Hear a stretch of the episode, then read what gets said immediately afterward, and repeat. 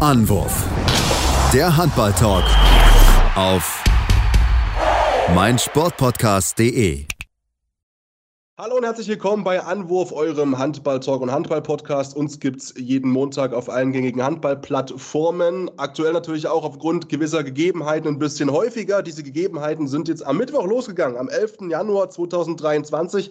Das ist die Handball-Weltmeisterschaft und deswegen haben wir uns natürlich entschlossen, da auch sehr eng dran zu sein, an den deutschen Spielen vor allem und an dieser WM. Und deswegen hört er uns in Zukunft ein kleines bisschen häufiger über die nächsten Wochen. Das Traurige ist, einer ist nicht mit dabei. Deswegen heute eine ganz neue Konstellation. Sebastian Mühlenhof. Sebastian ist heute nicht mit am Start. Der weilt gerade in Paris. Er wird es gerade hören. Deswegen äh, Bonjour, Sebastian. Das heißt, heute haben wir zwei die Ehre, die relativ frisch noch am Start sind. Mein Name ist Patrick und zu Gast ist heute mit Robin und wir beide werden das hier bestmöglich deichseln. Robin, Tag, grüß dich. Hi Patrick, äh, freut mich dabei zu sein äh, und mit dir, ja, so die WM, sage ich mal, auch im Podcast zu beginnen, nachdem wir ja auf Social Media, bei uns bei Anwurf, bei Instagram schon groß losgelegt haben. Ja, check das gerne mal ab. Ähm, vielleicht grundlegend, wir haben uns natürlich keine großartige Platte gemacht in den letzten Minuten, weil Aufnahmezeitpunkt ist ungefähr eine halbe Stunde nach Abpfiff von der Deutschlandpartie, so roundabout. Deswegen gibt es jetzt hier direkt ungebremst unsere ehrlichen Emotionen. Vielleicht bevor wir uns tief reinstürzen in die Analyse, Robin, gib mir mal so, keine Ahnung, dein Grundimpuls erstmal zum Spiel, vielleicht so in einem Satz. Über wie geht's dir gerade? Ähm, mir ich bin erleichtert tatsächlich, weil dieses Spiel hat äh, definitiv Höhen und Tiefen gehabt. Ähm, ich habe die Deutschen, ich habe die Deutschen mit sechs Toren Vorsprung gesehen. Ich habe einen sicheren Sieg geglaubt, erwartet zwischendurch, dann kamen die Kataris wieder ran. Es war das ja erwartete Auf und Ab und der schwierige Einstieg, der schwierige Turnierstart, der, glaube ich, deutschen Teams, egal in welcher Sportart, habe ich das Gefühl, so ein bisschen anhaftet. Am Ende sind es zwei Punkte. Äh, wie die zustande gekommen sind, ob sie jetzt spielerisch wahnsinnig schön zustande gekommen sind oder nicht, sei erstmal dahingestellt. Zwei Punkte sind äh, auf der Habenseite perfekter Auftakt. So kann man in ein Turnier starten, meiner Meinung nach. Ja, also das äh, sehe ich ähnlich mit dem Auf und Ab natürlich. Ähm, ich muss auch sagen, ich war ein kleines bisschen gefangen in den ersten Minuten. Die ersten zehn Minuten, also wir werden natürlich ein bisschen das Spiel auseinanderpflücken, nur schon so viel zu den ersten zehn Minuten. Also mein Grundimpuls war wirklich so, ich war ein bisschen hyped, ne? Also ich habe mich echt so ein bisschen anstecken lassen. Da waren so ungefähr, keine Ahnung, 1500, vielleicht 2000 Fans aus Deutschland in der Halle mit und die haben viel gesungen und viel Radau gemacht. Und nach so zehn Minuten, da gab es, glaube ich, die erste Fünf-Tore-Führung oder so, da schwappte so ein, oh, wie ist das schön durch die Halle. Und ich muss echt sagen, das hat mich auch ein bisschen mitgecatcht. Ich weiß nicht, wie es dir ging. Also die ersten zehn Minuten, da hatte ich eben dieses, oh krass, also wenn du das durchspielen kannst bis zum Ende und wenn du das wirklich auch durchbringst, dann ja, dann, dann bin ich da extrem hyped auf die kommenden Tage und Spiele, ähm, weil das sah wirklich auf allen Ebenen, und wir werden die Ebenen ja in Ruhe nochmal durchgehen, äh, für mich wirklich äh, extrem gut aus. Und eben auch, ja, die, die Stimmung war einfach gut. Und sowohl auf der Bank als auch irgendwie auf der Platte hat alles irgendwie gepasst und funktioniert. Und dann ging eben das Schwimmen ein kleines bisschen los. Robin, wo wollen wir anfangen? Also vorne, hinten, welche Position? Du, du bist ja aktiver Handballer, ne? Welche Position äh, spielst du? Dann fangen wir da an. ich spiele natürlich, ich spiele auf der Mitte. Ähm, ja, Mitte Deutschland, Man of the Match, Juri Knorr. Wieder eine starke Leistung gezeigt. Vor allem Dingen das, was er die ganze Saison schon gezeigt hat und was dem Rest der Mannschaft so ein bisschen abhanden gekommen ist. Juri, Juri Knorrs Quote war hervorragend eine 80%-Quote, hat acht Tore gemacht bei zehn Versuchen. Gut, es waren natürlich die ganzen sieben Meter dabei, das dürfen wir nicht vergessen. Aber Juri Knorr hat gerade am Anfang, ähm, aber auch als es dann darauf ankam, als es in der zweiten Halbzeit immer mal wieder Zeitspiele äh, gegen die deutsche Mannschaft gab, der Angriff nicht mehr so lief, wie er sollte, hat er Verantwortung übernommen, sich gut präsentiert. Juri Knorr, meiner Meinung nach, verdient Man of the Match. Man könnte auch über Andy Wolf reden, der es meiner Meinung nach auch verdient hätte, fast eine 40er-Quote gehabt am Ende. Ähm, was dann mit ihm passiert ist hinten raus, da gehen wir später noch drauf ein. Aber du hast es gerade schon kurz angesprochen, den Auftakt des Spiels. Ne? Die deutsche Mannschaft ist, ähm, ja, ich würde mal sagen, mit Respekt und ein bisschen Aufregung in das Spiel gegangen, aber die Kataris genauso. Das war überhaupt kein Problem. In den ersten, in den ersten paar Minuten sind gar nicht so viele Tore gefallen. Es stand relativ ausgeglichen bis zur fünften, sechsten Minute, glaube ich. Und dann hat Deutschland sich abgesetzt. Und zwar mit, ähm, mit, einem, mit einem Spiel, das wir von Deutschland schon etwas länger nicht mehr gesehen haben und was mich persönlich total begeistert hat, nämlich extremes Tempospiel. Ja, Patrick ja. Grötzky hat in der ersten Halbzeit wahnsinnig gut gespielt, indem er zusammen ähm, beim Ballgewinn, er war vorneweg, hat die Dinger sicher reingemacht und so konnte sich Deutschland in der ersten Halbzeit zweimal, also einmal zu den besagten zehn Minuten, die du angesprochen hast und dann natürlich auch zur Halbzeit ähm, richtig gut absetzen und das Spiel wirklich sehr, sehr souverän gestalten, auch mit diesem Tempospiel. Aber es sind natürlich auch immer wieder irgendwie so ein paar Knicks reingekommen. Aber bei so einer erfahrenen Mannschaft, wie die Kataris es inzwischen sind, die sind natürlich auch eingespielt, ähm, hat sich das immer wieder, sage ich mal, etwas ergeben, dass es auch immer wieder ausgeglichener wurde. Die hatten ja auch einfach viel längere Vorbereitungszeit. Ne? Das darf man auch nicht vergessen. Also die meisten Deutschen, die haben ja noch Bundesliga gespielt oder beziehungsweise nahezu alle eigentlich ähm, haben noch quasi Liga gespielt äh, in Deutschland, ja, zwischen den Feiertagen sozusagen, zwischen Weihnachten und Neujahr, hatten dann drei, vier Tage frei waren es, glaube ich, und dann sind die halt ins Vorbereitungscamp direkt gefahren, um sich halt irgendwie auf dieses Turnier vorzubereiten. Die Kataris hatten halt sechs Wochen Zeit. So, na klar, es war so eine Wundertüte. Also ich meine, die sind zwar jetzt fünfmal am Stück oder so Asienmeister geworden und natürlich auch ähm, hat man vielleicht noch so ein bisschen dieses Turnier 2015 so ein bisschen im Kopf. Das Katar ist es nicht mehr was es damals war, qualitativ. Aber das haben auch die Kollegen vom TV vorher gesagt, das fand ich total lustig, weil sie so meinten, ja, also, dass sich Gislason auch schwer getan hatte, zu Beginn irgendwie so ein bisschen Content zu finden. Also irgendwie mal so ein paar, paar Spielszenen irgendwie für Videostudien oder so, die er halt seinem Team zeigen konnte, weil einfach die Mannschaft überhaupt nicht bekannt war, aber eben extrem eingespielt. Und deswegen, ich war auch gespannt. Also ich war auch ähm, ich war heute noch Käffchen trinken und habe heute einem Kumpel noch gesagt, weil er so meinte, ach, Katar bügelst du weg. Und da war ich schon so, na, also ich habe auch schon ein bisschen damit gerechnet, dass es jetzt nicht allzu easy wird und dass es auch nach hinten losgehen kann.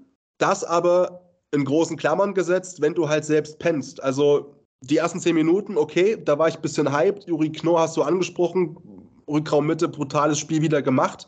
Auch diese, zum Beispiel diese sieben Meter Verantwortung übernommen. Ne? Auch da, sage ich mal, direkt zu sagen mit 22, ja komm, gib ihm und ich schweiß den rein. Das ist ja auch nochmal ein Zeichen. Die Zuspiele zu Golla haben in Teilen super gut funktioniert, noch nicht komplett. Ähm, wird, glaube ich, auch eine wichtige Achse, oder? Was sagst du? Knorr und Golla, ich glaube, das wird schon wichtig werden, dass das klappt irgendwie. Definitiv, definitiv. Also das hat in der ersten Halbzeit wahnsinnig gut funktioniert. Mit Janik Kohlbacher fast ein 1 zu 1 Ersatz im Angriff. Johannes Goller kann man in der Abwehr einfach schlichtweg nicht ersetzen. Da im Mittelblock, äh, da ist er zusammen mit Julian Köster schon die beste, die erste Wahl. Und wir haben auch gesehen, als es da dann ein bisschen durchrotiert wurde, dass es hinten im Angriff auch einfach ein bisschen ja, schwieriger wurde, sage ich mal, die, die Kataris zu stoppen. Aber vorne Johannes Goller, Juri Knorr, super Achse. Was man von Johannes Goller so nicht ganz gewohnt ist, was mich ein bisschen überrascht hat heute bei diesem Spiel, war seine Chancenverwertung, die Quote, nur 50 Prozent. Johannes Goller ist eigentlich bekannt dafür, dass er immer so um die 80 die Quote hält auch und, und, und sehr effizient ist vorm Tor. Das zeichnet, ihn, das zeichnet ihn als Kreisläufer enorm aus. Heute bin ich ein bisschen überrascht gewesen, sage ich mal, ob der Quoten allgemein. Juri Knorr mit 80 Prozent äh, hat die beste Quote neben Patrick Grötzky. Gut, Philipp Weber hat wenig gespielt, der hat zwei von zwei gemacht. Aber ansonsten haben wir keinen Spieler, der wirklich bei äh, 80 Prozent steht. Und in der ersten Halbzeit war das überhaupt noch nicht das Problem. Und das hat sich überhaupt nicht negativ gestaltet. Aber in der zweiten Halbzeit, dass es überhaupt noch mal so eng wurde, dass die Kataris auch auf ein Tor zwischenzeitlich, glaube ich, sogar rangekommen sind, lag auch daran, dass die Chancenauswertung der Deutschen, na klar, der Torwart hat sich gesteigert, der Kataris, aber wir haben in der ersten Halbzeit gesehen, dass der katarische Torwart jetzt nicht das Niveau hat, was ein Andy Wolf hat oder was, sage ich mal, man braucht, um eine deutsche Nationalmannschaft zu schlagen. Ich glaube, er hatte zwei oder drei Paraden nur in der ganzen ersten Halbzeit. Und in der zweiten Halbzeit waren es dann aber mal äh, direkt, glaube ich, zehn oder elf an der Zahl. Das ist natürlich, ähm, ja, so machst du ein Spiel wieder richtig offen und es zieht sich wie so ein roter Faden in den letzten fünf, sechs Jahren, habe ich das Gefühl, durch die deutsche Nationalmannschaft. Das ist das Thema Chancenverwertung und das ist irgendwann dann auch das, was Deutschland von dieser absoluten Spitzengruppe in der Handballwelt so ein bisschen distanziert, nämlich diese, diese Kaltschnäuzigkeit vorm Tor. Und die muss halt vom ersten Turniertag, vom ersten Spieltag an, muss die da sein, um perfekt ins Spiel zu kommen. Ähm, das beste Beispiel für mich ist ist Lukas Mertens von links außen. Lukas Mertens hat die zweite Halbzeit wahnsinnig gut gespielt, aber sein erstes Tor hat er im Endeffekt mit dem, mit dem Pausenpfiff gemacht. Das war ein Tempo-Gegenstoß, den er auf die letzte Sekunde noch reinhaut. Aber in der ersten Halbzeit hat er, glaube ich, zwei Fahrkarten geworfen. In der zweiten Halbzeit will ich ihm nichts vorwerfen, aber trotzdem, seine Quote kann definitiv auch noch besser werden, so wie die des ganzen deutschen Teams, meiner Meinung nach.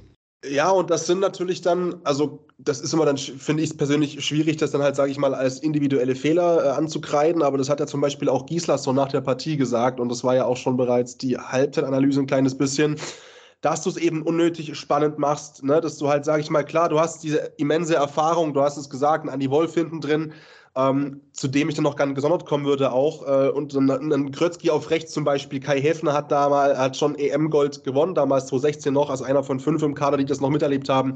Äh, ein Grötzky, der seine siebte WM spielt, das will ich erwähnt haben, weil ich total krass finde, einfach, äh, er hat ja auch jetzt damit Heinevetter abgelöst.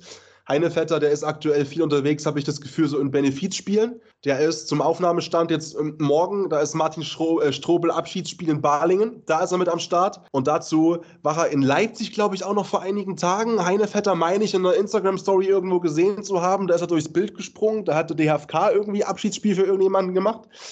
Ähm, aber der hat auch sechs WMs gespielt und äh, Grötzky eben mit sieben. Die achte, glaube ich, auch noch mit 35 in zwei Jahren, wenn er gesund bleibt. Ähm, auf der anderen Seite hast du aber eben dieses extrem junge Team und da sind Leistungsschwankungen normal. Aber das sind genau vielleicht die Sachen, die du auch angesprochen hast. Ne? Das ist ein bisschen halt vielleicht genau in der Spitze fehlt so ein Spiel. Also nochmal, ich habe mich wirklich anzünden lassen von diesen ersten zehn Minuten. Und da war ich auch der Meinung, ey, im Normalfall musst du, musst du das ja eigentlich komplett souverän runterspielen, theoretisch gegen Katar. Wenn du das so machst für die ersten zehn Minuten, dann brauchst du dir eigentlich ab Minute 40 keine Platte mehr machen. Theoretisch. Und so soll es eigentlich auch sein zugestanden, ich weiß nicht, wie du es siehst, entschuldige, äh, zugestanden natürlich äh, den jungen Spielern, dass sie Fehler machen dürfen und auch sollen, weil die ja auch riskieren sollen, klar. Absolut. Die erste Halbzeit will ich, will ich irgendwie gar nichts gefühlt zu sagen. Also es war ein wirklich guter Auftakt, super Tempospiel, hat, hat, haben wir schon angesprochen, hat uns gut gefallen. Mit fünf Toren Vorsprung in die, in die Halbzeit gegangen. Aber auf dem Papier müssen wir halt auch uns klar machen, dass die zweite Halbzeit verloren wurde. Die zweite Halbzeit wurde mit 14 zu 13 verloren. Gut, mit einem 5-Tore-Vorsprung ist das zu verkraften, aber nichtsdestotrotz ist es wieder ja, ein bisschen den Faden verloren, nicht konstant geblieben, nicht, nicht wirklich komplett bis zum Ende durchgezogen. Wir malen jetzt natürlich die ganze Zeit irgendwie ein bisschen schwarz. Ich habe ich hab eine schlechte Wurfausbeute, also eine schle schlechte Quoten oder, oder mittelmäßige Quoten angesprochen. Aber lass uns vielleicht nicht auf so einem hohen Niveau jetzt hier, jetzt hier jammern bzw. kritisieren. Am Ende steht ein Sieg mit vier Toren Vorsprung unsere letzten Spiele gegen die Kataris, das war ein Achtelfinale und ein Viertelfinale bei der WM. Äh, das waren die letzten WM-Spiele gegen die Kataris, die haben wir immer verloren. Das dürfen wir auch nicht vergessen. Jetzt haben wir endlich mal wieder hier einen Sieg, sind mit einem Sieg in das Turnier gestartet. Viele Spieler konnten sich selbst, konnten Selbstbewusstsein tanken. Es wurde gut durchrotiert. Es war keine großartige, sage ich mal, Belastung nur auf ein, zwei Schultern verteilt, sondern in der Abwehr wurde durchgewechselt, im Angriff wurde gut durchgewechselt, sodass das ein ordentlicher, aber definitiv ausbaufähiger Auftakt in dieses Turnier war. Und was wir hervorheben müssen, meiner Meinung nach, auch wenn 27 Tore jetzt nicht unbedingt dafür sprechen, war definitiv die Abwehr heute mh, das ja, Kriterium für den Sieg. Wir sehen das bei der, äh, wir sehen das bei der, bei der, bei der Ausbeute der, der Kataris, die nur 50 Prozent ähm, Effizienz vorm Tor hatten. Die haben äh, nur 50 Prozent ihrer Würfe sind zu Toren geworden. Gerade aus neun Metern haben sie 17 Prozent Shot Efficiency. Äh, Rafael Capote, der Mann bei den Kataris, der für die Tore zuständig ist, hat eine unterirdische Quote, hatte, glaube ich, nur fünf Tore aus zwölf Versuchen gemacht. Gut, unser Vorteil, als es, als es richtig, richtig eng wurde, hat Rafael Capote sich am Oberschenkel verletzt und konnte nicht mehr ins Spiel eingreifen. Ich weiß nicht, was das gegeben hätte, wenn der noch hätte auf der Platte bleiben können, aber nichtsdestotrotz hat die deutsche Mannschaft es sehr, sehr gut gemacht. Gerade der Mittelblock hat die Würfe aus dem Rückraum fast komplett rausgenommen, sodass die, äh, sodass die Katarer nur zwei Tore außerhalb von neun Meter aus, aus dem Rückraum wirklich zustande gebracht haben. Und das ist eine starke Leistung, weil mit Rafael Capote und äh, ein, zwei anderen, dem halbrechten ähm, Katari, der aus Bosnien-Herzegowina äh, kommt, haben die Kataris schon eigentlich auch Feuer und Power aus dem Rückraum. Und die Äh, da, haben die deutsche, da hat die deutsche Abwehr genau diesem Rückraum echt gut den Zahn gezogen mit einem jetzt können wir, finde ich, zu ihm kommen, einem wirklich, wirklich großartig aufgelegten Andy Wolf. Leider kann ich dir nicht seine genaue Quote nennen, weil es die IHF auch heute am dritten Tag der WM immer noch nicht hinbekommen hat, ähm, die Torhüterquoten zu, zu veröffentlichen bzw. zur Verfügung zu stellen. Also für alle Feldspieler gibt es sie, aber für die Torhüter gibt es sie immer noch nicht. Dann lass uns mal ein kleines bisschen gucken. Währenddessen machen wir kurz Pause hier bei Anruf eurem Handball-Talk und sind gleich zurück. Und dann sprechen wir in Ruhe über Andreas Wolf, auf den ich heute auch wirklich sehr, sehr gespannt war. Wie baut man eine harmonische Beziehung zu seinem Hund auf? Puh, gar nicht so leicht. Und deshalb frage ich nach, wie es anderen Hundeeltern gelingt, beziehungsweise wie die daran arbeiten. Bei Iswas Dog reden wir dann drüber. Alle 14 Tage neu mit mir, Malte Asmus und unserer Expertin für eine harmonische Mensch-Hund-Beziehung, Melanie Lippisch. Ist was, Dog? Mit Malte Asmus. Überall, wo es Podcasts gibt. Willkommen zurück hier bei Anruf eurem Handball-Talk. Heute mit äh, Robin und mir. Mein Name ist Patrick, Sebastian immer noch im Urlaub und wir wollen über die Weltmeisterschaft sprechen. Deswegen gibt es auch die Folgen mit einer etwas höheren Regelmäßigkeit, natürlich aufgrund der Gegebenheiten in Polen und in Schweden. Äh, zur aktuellen Zeit und waren vor der Werbung stehen geblieben bei Andy Wolf. Andy Wolf, Robin, vielleicht erstmal grundsätzlich ein Typ, der mir persönlich immer extrem sympathisch war und der mir vor allem extrem sympathisch war, weil ich mich in diesem Charakter so oft wiedergefunden habe, vor allem in den, ich möchte sagen, negativen Grundzügen dieses Charakters. Und jetzt ist ja vor einigen Tagen auch äh, diese diese Mini-Reportage ausgestrahlt worden, ich glaube bei der Sportschau auch auf YouTube, wo es eben dieses kleine Porträt gab, wo er sich eben hingesetzt hat und gesagt hat, ey, ich habe mich krass weiterentwickelt und ich bin nicht mehr so verkrampft und ich bin, habe vielleicht den gleichen Ehrgeiz, aber halt nicht mehr so irgendwie, dass es auf meine mentale Gesundheit schlägt und nicht mehr um jeden Preis und ich habe da extrem an mir gearbeitet. Und deswegen war ich von vornherein super, super gespannt auf Andy Wolf weil ich auch, sage ich mal, so ein großes Vertrauen habe in die Nummer zwei dahinter, in Joel Bierlehm, der halt mit einem super krassen Flow kommt. Andy Wolf auch, spielt eine überragende Saison, ist auch, ich glaube, der effektivste Champions League-Torhüter äh, in der aktuellen Saison. Ähm, wie, wie gespannt warst du so auf dieses Torhüterspiel heute? Also ich muss sagen, das war fast so ein bisschen mein Hauptfokus, Andy Wolf, zu sehen, wie der halt drauf ist. Bin ich vollkommen bei dir, Patrick. Andy Wolf ist ein extrem streitbarer Charakter. Er nimmt gar kein Blatt vor den Mund. Das ist man gewohnt eigentlich von Handballern, noch ein bisschen mehr als bei Fußballern, sage ich mal. Was ja gut ist. Was gut ist, definitiv. Andy Wolf schießt hier und da vielleicht mal übers Ziel hinaus, aber gerade das macht ihn ja zu so einem polarisierenden Charakter.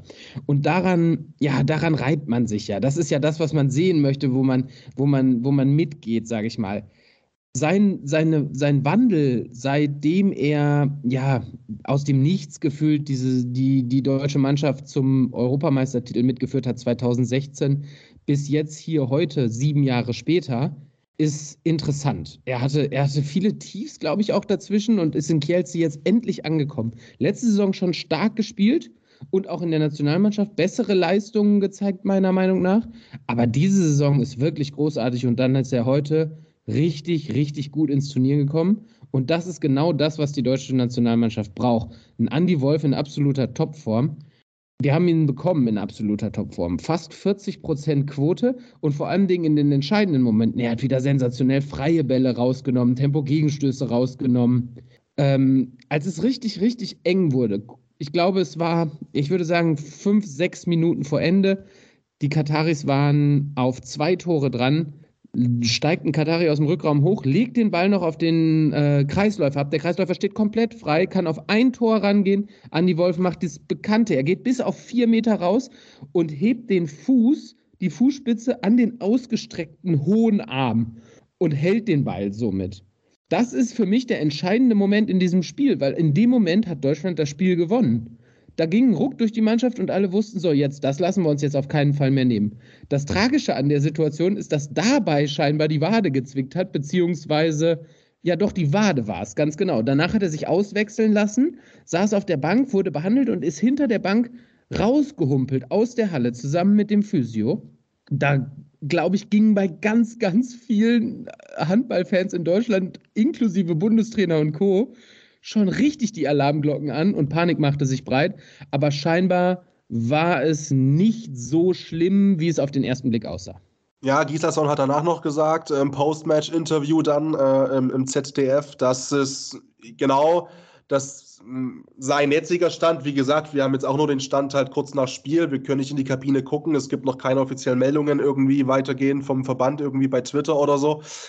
Äh, hat zumindest gesagt, Gislason, dass es sich wohl rausmassieren lässt und dass es halt nicht schlimm ist. Ich meine, also eine Zerrung ist immer beschissen, gerade eben als Torhüter, wenn du halt, sage ich mal, diese Beweglichkeit einfach auch liefern musst auf diesem Top-Niveau. Jetzt kommen am Sonntag die Serben, wo auch, sage ich mal, das Spiel sehr, sehr wichtig ist und auch ein anderes wird. Da wird es einfach darum gehen, wer mehr Punkte mitnimmt in die Hauptrunde sicherlich in diesem Spiel, weil bei allem Respekt der andere Gegner noch äh, mit Algerien wird äh, höchstwahrscheinlich, wenn alles normal läuft, zu vernachlässigen sein. Ähm, ja, man kann nur hoffen, ne, dass, dass die Wade einfach hält. Ich, fand's, also ich fand es einfach schön zu sehen. Du hast gesagt, ne, streitbarer Charakter. Ich habe halt so viel, diese, diese ganzen Aussagen und dieses sich selbst Druck machen. Ich habe mich dann so vielen einfach äh, Stellen auch wieder gesehen und war deswegen halt wirklich gespannt, inwiefern es ist immer einfach, das halt irgendwie zu sagen, ne? in einem TV-Interview vorher oder sich das vorzunehmen, zu sagen, ja, ich habe jetzt gelernt und ich habe diesen Reifeprozess hinter mich gebracht, ich bin den durchlaufen, aber dann eben auch wirklich so zu agieren und er hat es ja auch so schön gesagt in dieser, in dieser Reportage, dieses Jahr, immer dieser Druck, immer perfekt funktionieren zu müssen und es muss immer und sonst wäre ich ausgewechselt. Und er hatte ja auch Phasen in dem Spiel, wo er drei weggenommen hat und dann die, der vierte war drin. Und dann war ich sehr gespannt und habe wirklich auch genau hingeguckt, so nach dem Motto, hey, jetzt ist genau die Szene, die er beschrieben hat, woran er gearbeitet hat. Und ich habe das Gefühl gehabt heute, dass es äh, wirklich, wirklich gut lief und dass er auch nicht, nicht sich nicht, sag ich mal, in, ins Maximum gepusht hat. Also das war alles noch recht emotional, aber trotzdem noch ruhig und still. Es gab für mich nicht so das Gefühl, dass ich ihn mal austicken gesehen habe, auch in einem positiven Überschwung, wo es vielleicht ein bisschen zu viel ist. Wie fandest, was sagst du? Total. Er hat sich, er hat sich sehr stark präsentiert, mental auch stark, gefestigt. Also er hat das, die Rolle eingenommen, die man von ihm erhofft, sage ich mal, und die, die man von ihm auch braucht in dieser Mannschaft, in der natürlich auch viele jüngere Spieler mit sind. Gut, Patrick Grötzky mal ausgenommen, aber Juri Knorr vorne drin. Lukas Mertens ist jung. Johannes Goller, zwar Kapitän, aber auch noch ein recht junger Spieler. Deswegen braucht man mit Andy Wolf einen, einen, einen der vorangeht und genau so eine Leistung zeigt, wie er es jetzt getan hat. Und was mich für ihn freut, ist einfach aufgrund der Tatsache, dass er natürlich auch in den letzten Jahren irgendwie so ein bisschen dieser streitbare Charakter war, dass die Halle ihn auch gefeiert hat. Es gab Andi-Andi-Sprechchöre, die gab es für keinen anderen Spieler jetzt äh, in diesem Auftaktspiel. Und das wird, glaube ich, äh, balsam für seine Seele sein, mit äh, die Fans so hinter sich zu wissen und zu wissen, dass er da diesen Rückhalt der Mannschaft geben kann, aber er selber auch diesen Rückhalt genießt, sodass, äh, ja, glaube ich, die Vorrunde positiv gestaltet werden kann, nachdem jetzt der Auftakt in dieser Art und Weise gelungen ist, glaube ich, dass auch gegen Serbien und Algerien zwei Punkte drin sind und man dann mit den besten Voraussetzungen in die Hauptrunde geht, was natürlich direkt äh, ja, Begehrlichkeiten weckt, weiterzukommen. Ja, na, es gibt ja so kein so nach außen offen kommuniziertes richtiges Ziel. Viertelfinale, das ist so, ja, das, das schwimmt überall mit, aber das schwimmt auch bei den äh, Kataris mit. Das ist ja auch da sogar relativ offiziell formuliert worden. Äh, bin, bin sehr gespannt. Also ich denke auch, dass also die Möglichkeit besteht definitiv. Äh, ich finde es cool, was du ansprichst mit diesem, ne, auch dass, dass, dass die Halle, aber auch das Team halt, sag ich mal, ihn unterstützt hat. Und dass er eben auch merkt, das Team steht hinter mir und dass er eben auch Joel Bierlehm nicht als krasse, angstmachende Konkurrenz sieht, sondern eben sich als Torhüter-Duo. Wir sprechen ja im Handballkosmos immer von, von einem Torhüter-Duo, auch wenn Gislason sagt, äh, Wolf ist die klare, also die, die, Nummer eins und dass das äh, Joel auch, davon gehe ich aus, vollends verkraften, weil seine Zeit wird, glaube ich, noch kommen. Ähm, ich finde es halt irgendwie cool, was so ein bisschen auch so zwischen den Zeilen so mitschwingt. Ne? Man hört ja immer wieder aus dem, aus dem Teamhotel auch, da bleibt die Playstation aus, die Jungs spielen Karten, die Jungs lesen, das ist viel mehr Kommunikation. Das war ja auch zum Beispiel beim letzten Turnier ein bisschen anders, weil da mussten alle auf dem Zimmer bleiben. Da gab es äh, Corona-Fälle noch und nöcher damals bei der Euro-deutschen ähm, Team. Da konnte was auch gar nicht so richtig entstehen, vielleicht. Nicht so mit Leichtigkeit. Das ist irgendwie gefühltes, schönes, irgendwie zuschauen mit dem Wissen, dass es zumindest nach außen getragen läuft und dass man das Gefühl hat von auch Axel äh, Kromer, der Alex Kromer, der der hat gute Laune, wenn der Interview gibt vor Match und, und der bekräftigt das nochmal und man kauft es dem Team auch irgendwie irgendwie so ein bisschen ab. So, also ich weiß nicht, das ist so mein Gefühl, dass es wirklich eine, eine coole Truppe ist einfach irgendwie. Und wir haben ja auch schon so ein bisschen, also in den letzten Folgen war das ja auch so unsere geteilte Meinung ein bisschen, dass wir Bock haben, weil ich, ja, ich, ich finde einfach die, die Jungs auch jetzt vom ersten Sehtest, äh, das ist einfach eine coole Truppe. Du hast vollkommen recht, Patrick. Deutschland ist eine Turniermannschaft, da brauchen wir nicht drüber reden. Im Fußball ist es vielleicht nicht mehr so, da haben wir jetzt irgendwie zweimal. da sind wir zweimal schuldig geblieben, diesen Beweis anzutreten, aber im Handball ist es immer noch so. Das Problem ist 2021 bei der Weltmeisterschaft und bei der Europameisterschaft, das war absolut, da war Corona-Chaos, was weiß ich nicht was. Es gab, hat fast keine Vorbereitung in der Form richtig stattgefunden, weil natürlich auch Corona-Chaos in der Bundesliga irgendwie war. Aber Alfred Gislason konnte jetzt das erste Mal richtig sich vorbereiten mit dieser Truppe und diese, die, die, dieses Gierige, dieses, wir haben Bock, wir halten zusammen, wir sind eine Einheit, wir haben richtig Lust, irgendwie, das habe ich, das habe ich heute gefühlt. Also die Mannschaft hält zusammen. Das, was du angesprochen hast, es ist irgendwie, sie, sie machen alles zusammen und dann ist es einfach so, dass Deutschland echt ein ernstzunehmender Gegner ist und eine Top-Mannschaft eben eine Turniermannschaft ist. Und dann kann es auch weit gehen. Wie weit es geht, ob es dann wirklich unter die Top 4 reicht, muss man natürlich gucken, wer im Viertelfinale kommt. Wenn man sich in der Hauptrunde vernünftig durchsetzt, in der Hauptrunde wird natürlich mit Norwegen schon das erste Schwergewicht warten.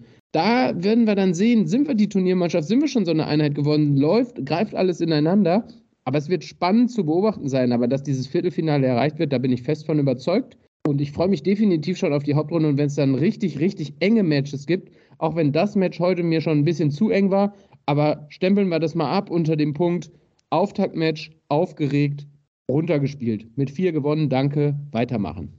So, das Schlusswort vor der nächsten Werbepause. Ich würde gerne mit dir noch über eine Personalie nämlich sprechen und auch mit euch da draußen, nämlich über Alfred Gislason, zu dem ich gerne noch so zwei, drei Wörter äh, verlieren würde. Und dann hast du gerade eine, äh, eine Mannschaft schon genannt, äh, wo es dann wahrscheinlich heiß hergehen wird, nämlich die Norweger. Und da wollen wir gleich nochmal drauf schauen, auch wie sich denn die anderen Nationen, die bisher gespielt haben, so geschlagen haben. Jetzt nicht alle natürlich, aber wir wollen mal so ein bisschen gucken, die auch vielleicht äh, Favoriten, wie die aktuell so reingestartet sind ins Turnier. Also bleibt dran, gleich geht's weiter mit Anwurf, eurem Handball-Talk. Und da sind wir wieder. Robin und Patrick am Start hier bei Anwurf eurem Handball-Talk. Wir sprechen über die WM. Heute das Auftaktspiel der deutschen Mannschaft gegen die Katari. Es gab einen Sieg 31-27, haben wir gerade schon zu Genüge und in Ruhe auseinander debattiert, das Ding. Robin, ich möchte gerne noch über eine Personalie sprechen, die neben der Platte stand, und das ist Alfred Gislason.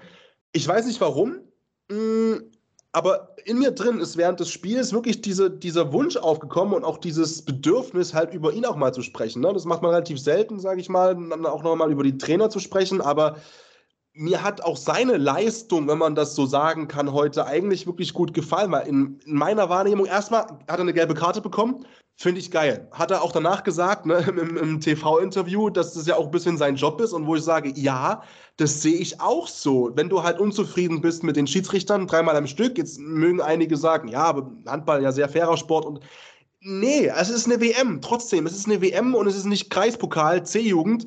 Du kannst auch schon mal laut werden und mal so ein bisschen auch mal dich, sage ich mal, ein bisschen rüffeln mit dem Referee, in meiner Wahrnehmung. Klar, ich komme aus dem Fußball, aber trotzdem. Das fand ich schon mal cool, weil da hast du eben auch gemerkt, ey, nicht nur die Jungs auf der Platte haben Bock und sind gierig, auch Alfred Gislason ist gierig. So, also, ne, und das fand ich super cool. Und ich fand auch diese, diese Auszeiten, die er genommen hat, ähm, auch wirklich gut gemacht und gut platziert in diese Phasen rein, wo Katar eben immer ein bisschen gekommen ist. Auch die Wechsel, die er durch äh, vollzogen hat. Zum Beispiel, der eine ist mir so im Kopf geblieben in der zweiten Hälfte, wo es eben nicht so gut lief, wo er eben auch mit Philipp Weber jemanden bringt, der normalerweise auch ein bisschen mehr Spielzeit bekommt und mehr Verantwortung übernimmt, auch das eigentlich muss mit seinem Alter und der Erfahrung wo er eben aber auch diese Entscheidung zum Beispiel revidiert und dann sagt, pass auf, Flippy bleibt wieder draußen, wieder Juri rein, obwohl äh, Weber nur fünf Minuten gespielt hat, was auch eine Form von, von Größe ist, dann sehr schnell zu reagieren und zu sagen, die Idee, die ich hatte, hat nicht funktioniert. Deswegen äh, gehe ich wieder zurück und äh, revidiere meine eigene Entscheidung. Und deswegen, Gislason fand ich heute auch, also hat so ein bisschen mit reingepasst in das, in das Ganze, so, das Ganze Konglomerat aus Mannschaft, aus Betreuerstab, aus einfach gieriger Stimmung. Du hast vollkommen recht. ich muss nochmal zurückgehen auf das, was ich, was ich äh, vor der Pause gesagt hatte, nämlich genau dieses Thema, dass er eine komplette Vorbereitung spielen kann. Ich glaube, dass Alfred Gislason sich extrem schwer getan hat, 2021 und 2022, die Mannschaft ja so zu pushen, so zu erreichen, wie er sich das gewünscht hat, weil er hat einen Plan, glaube ich, ne? Dass ja. dieser Mann einer der besten Trainer der Welt ist, da brauchen wir nicht drüber reden. Was er mit Magdeburg gemacht hat, was er mit Kiel gemacht hat, unglaublich. Alfred Gislason hat mit Kiel die perfekte Saison gespielt. Er hat kein Spiel verloren. Das hat es noch nie gegeben in der Liquimoli HBL. Ja. Dass dieser Mann wirklich ein begnadeter Trainer ist, keine Diskussion. Aber dass der sich auf diese neue Situation einstellen muss, auch dann mal Nationaltrainer zu sein, das ist das Erste. Dann kam Corona dazu. Er hat sich damit schwer getan.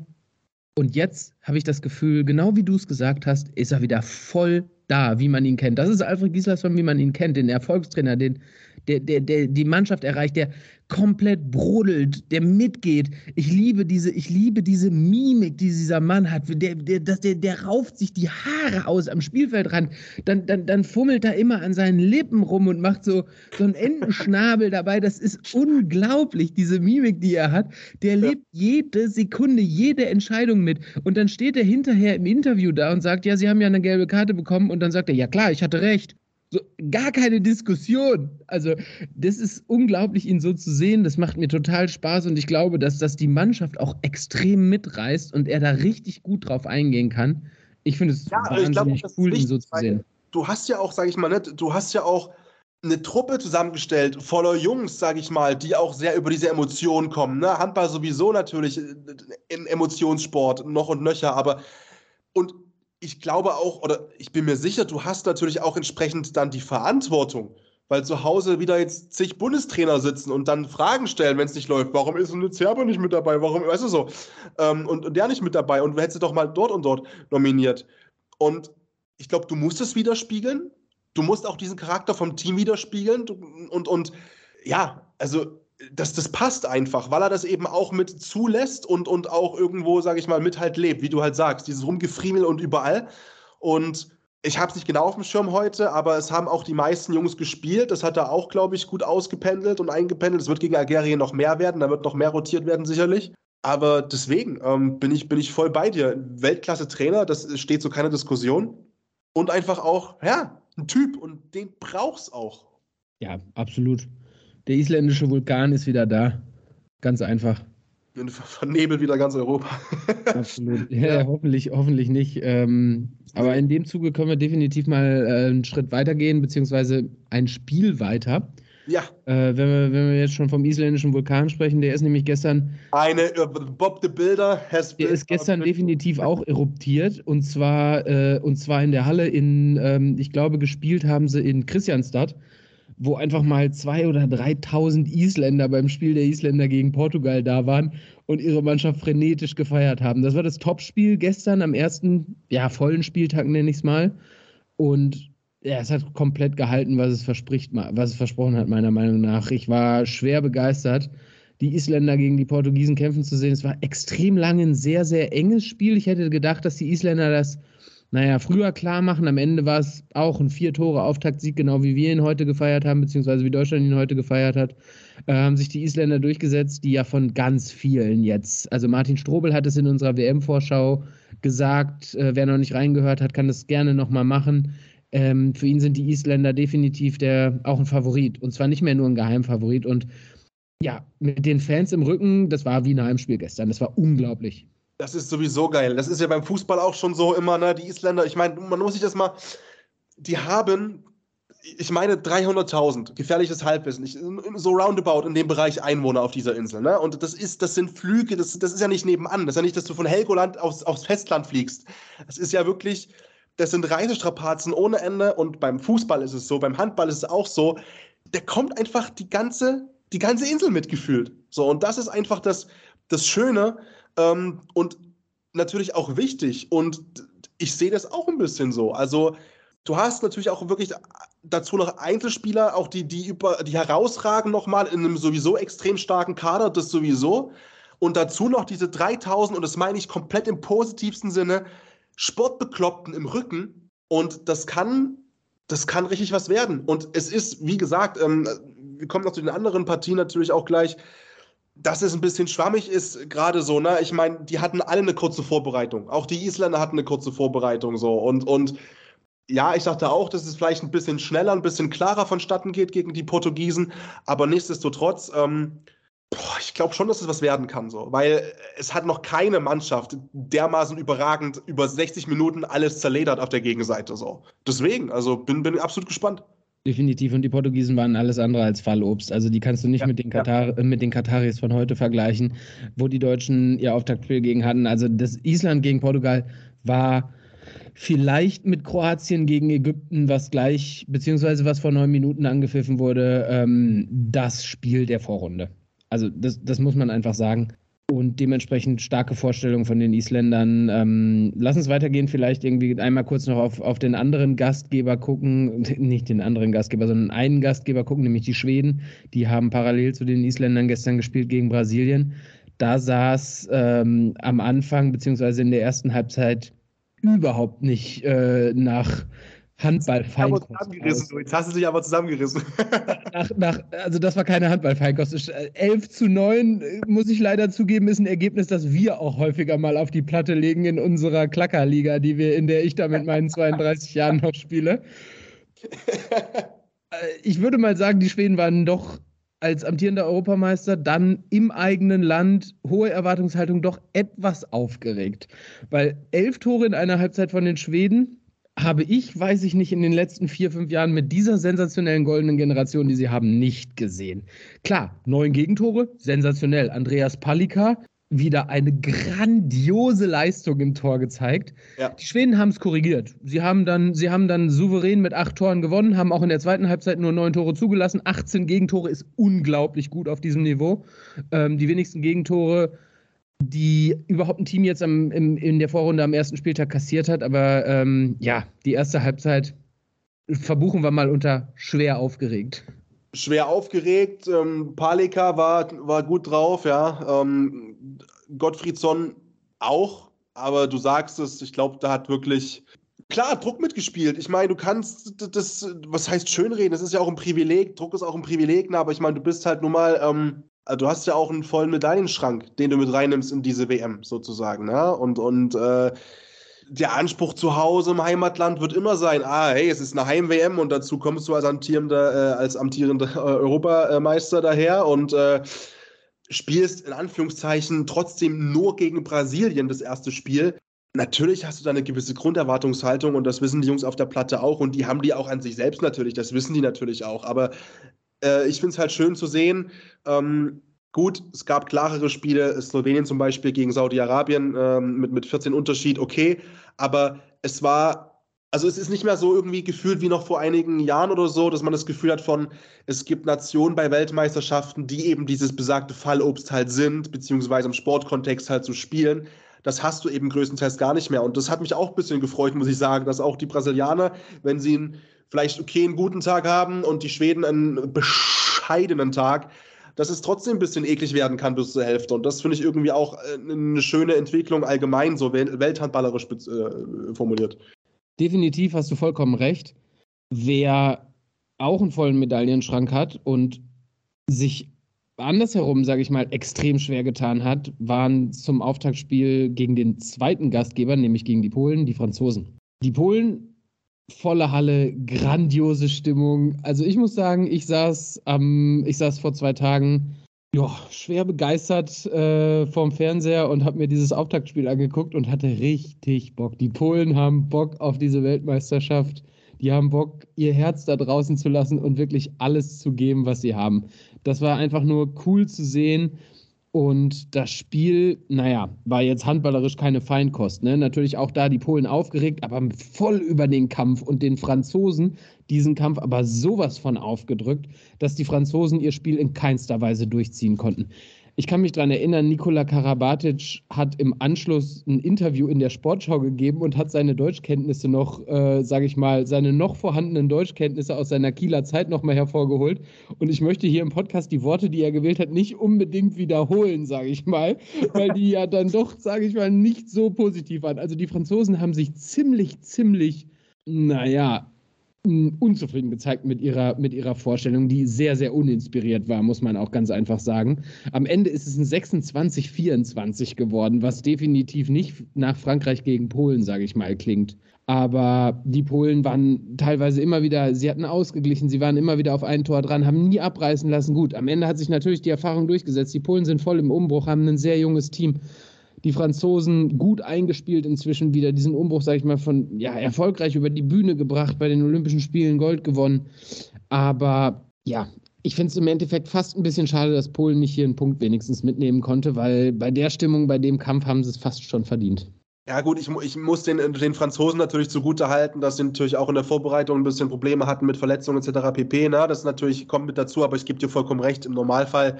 Aber das ist das Coole und ich erinnere mich gerade ein bisschen, ich habe ich habe auch im Sommer die Volleyball-Weltmeisterschaft sehr intensiv begleitet bei den Männern. Die fand in Polen statt und in Slowenien. Polen als amtierender Weltmeister halt zu Hause gespielt und ist dann auch im Finale dann äh, zwar gescheitert gegen Italien, ist Zweiter geworden, aber eben zu Hause gespielt, diese Finalspiele. Und allgemein polnische Fans ist, wir haben die Diskussion ja oft, ne, dass man sagt, okay, desto weiter du in den Osten kommst, desto auch positiv manchmal auch negativ, exzessiver wird das Ganze, aber das macht einfach so Bock und ich kann wirklich nur jedem empfehlen, der ein bisschen Zeit noch hat hier nach dem Podcast, sich das mal anzuschauen, egal ob es Volleyball ist, Fußball, whatever, aber macht mal Handball, macht mal Volleyball, halt mal so einen Hallensport, sich, sich das einfach mal reinzuziehen, wie polnische Fans wirklich drauf sind.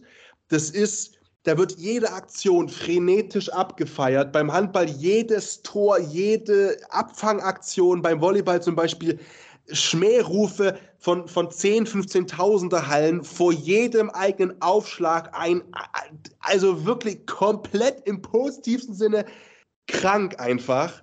Ähm, deswegen, ich bin vollkommen bei dir und das ist, deswegen hoffe ich auch so ein bisschen, dass sie einfach lang dabei sind, weil es ist, das, das, das natürlich hat es nicht immer was mit sportlicher Qualität äh, zu tun und ist nicht immer auch gerechtfertigt, aber klar ist, dass so ein Großturnier auch immer ein bisschen der Erfolg eines Großturniers, auch in der Vermarktung nach außen und auch im, im Werben für den Sport an sich, hängt immer ein bisschen daran, wie gut halt die Gastgeberländer performen. Das ist einfach so. Bei Schweden mache ich mir da keinen Kopf, dass sie noch ein bisschen dabei sind, aber deswegen, für Polen wäre es auch zuträglich und glaube ich auch für komplett uns als Handballfans, wenn die lange eine Rolle spielen. Absolut, hast du vollkommen recht. Es wird spannend zu sehen sein, wie sie, äh, wie sie sich gegen die Slowenen schlagen, weil die gilt es dann natürlich irgendwie zu schlagen, dass Saudi-Arabien ja leider da als Gruppenletzter gesetzt ist in dieser Gruppe B. Das ist klar, die Slowenen haben sich stark präsentiert, 33-19 gegen Saudi-Arabien gewonnen. Ist schon eine Hausnummer. Aber lass uns vielleicht noch irgendwie auf ein, zwei andere, ja, schöne, schöne, schöne Nebenschauplätze eingehen, wo es nicht um den Turniersieg geht, nicht um irgendwelche Favoriten oder so, aber einfach coole Ergebnisse. Ich will es kurz ansprechen. Einmal äh, die iranische äh, Nationalmannschaft hat sich gegen Chile durchgesetzt. Das war so auch nicht zu erwarten, haben da einen Sieg er, äh, errungen. Ähm, die lustigste Geschichte, müssen wir ganz kurz drüber sprechen, glaube ich, äh, sind die Herren von den Kapverden, die des Nachts äh, ja vorm Spiel noch umziehen mussten, beziehungsweise um den Schlaf gebracht wurden, weil im Teamhotel scheinbar die Betten nicht so ganz solide waren und unter ihren ja dann doch durchtrainierten Körpern äh, eingebrochen sind. Also ich fand das, also also es ist ja nicht so, dass es in Polen jetzt nur, keine Ahnung, ne, dass es da jetzt nur sechs Hotels gibt oder so. Da gibt es auch in jeder Stadt Hotels, wo du sagst, ja, die sind einer WM würdig. Und die haben ja irgendwie, oder ich habe es nur gelesen, die, die müssen ja wirklich in solchen, naja, Jugendherbergsähnlichen Zuständen gehaust haben, ne? So im Sinne von Doppelstockbetten oder so, um die es da irgendwie ging. so, ich weiß nicht. Es ist ja auch dann, wie es irgendwie auch dann nach außen getragen ist, ey, wir haben, wir haben hier die Hälfte aller Spieler von uns, die wiegen über 100 Kilo, die Jungs sind zwei Meter groß und die buchen uns hier ein in ein Hotel mit Doppelstockbetten.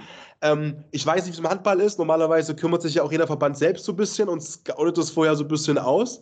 Aber ja, also komplett, komplett abstrus, aber das, das Coole ist ja, das ist ja, das ja noch ein bisschen dass sie ja trotzdem ihr erstes WM-Spiel der, der äh, Geschichte gewonnen haben. Dann, ne? Am nächsten Tag sozusagen mit 33, äh, 25 gegen Uruguay, also auch mit äh, souverän plus 8 sozusagen, trotz des wenigen Schlafs, den einige sicherlich hatten.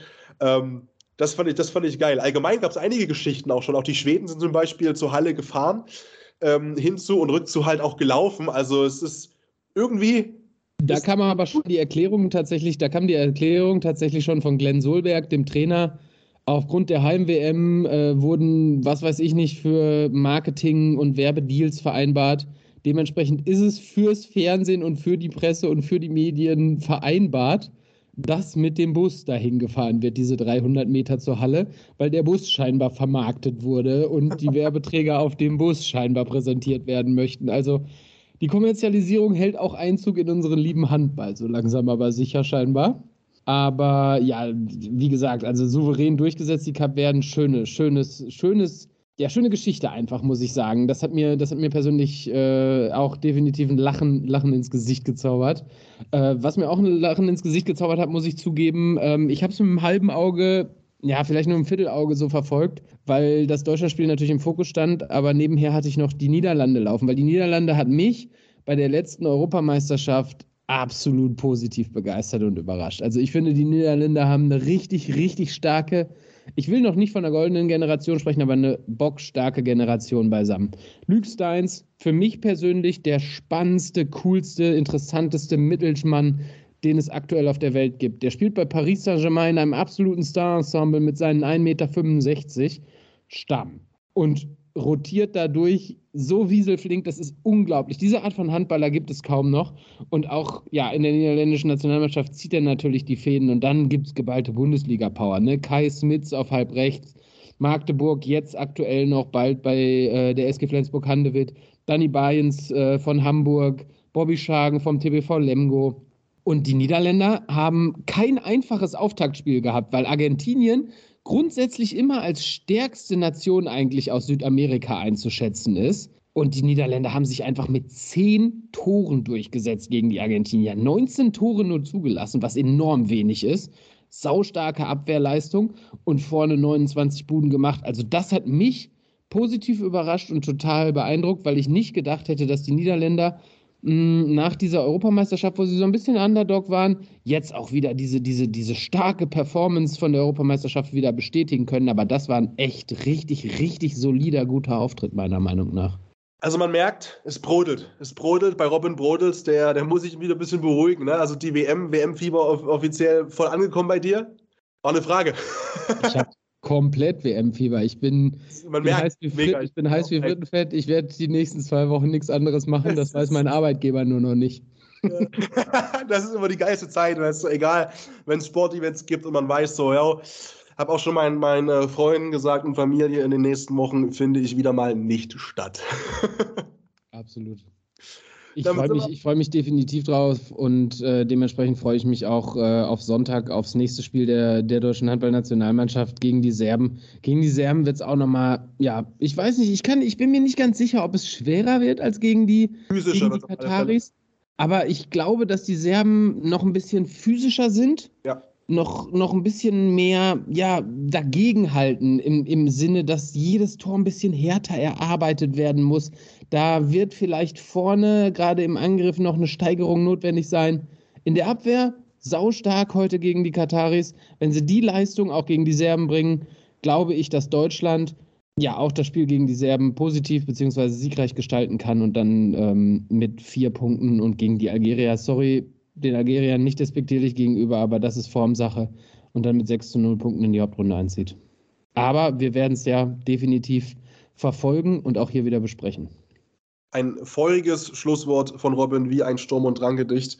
Damit äh, war es das heute. Vielen, vielen Dank, Robin, für deine Zeit. Vielen, vielen Dank euch da draußen fürs Zuhören. Liebe Grüße an Sebastian. Der wird natürlich auch dann äh, während der Weltmeisterschaft wieder mit am Start sein. Irgendwann, wenn er wieder back ist aus dem wohlverdienten Urlaub. Robin war das für euch und mein Name ist Patrick. Wir hören uns dann wieder, wenn es soweit ist, spätestens aber dann nehme ich an, am Sonntag bzw. Montag dann bei Anwurf, eurem Handball-Talk. Peace. Macht's gut. Anwurf. Der Handball-Talk auf meinsportpodcast.de.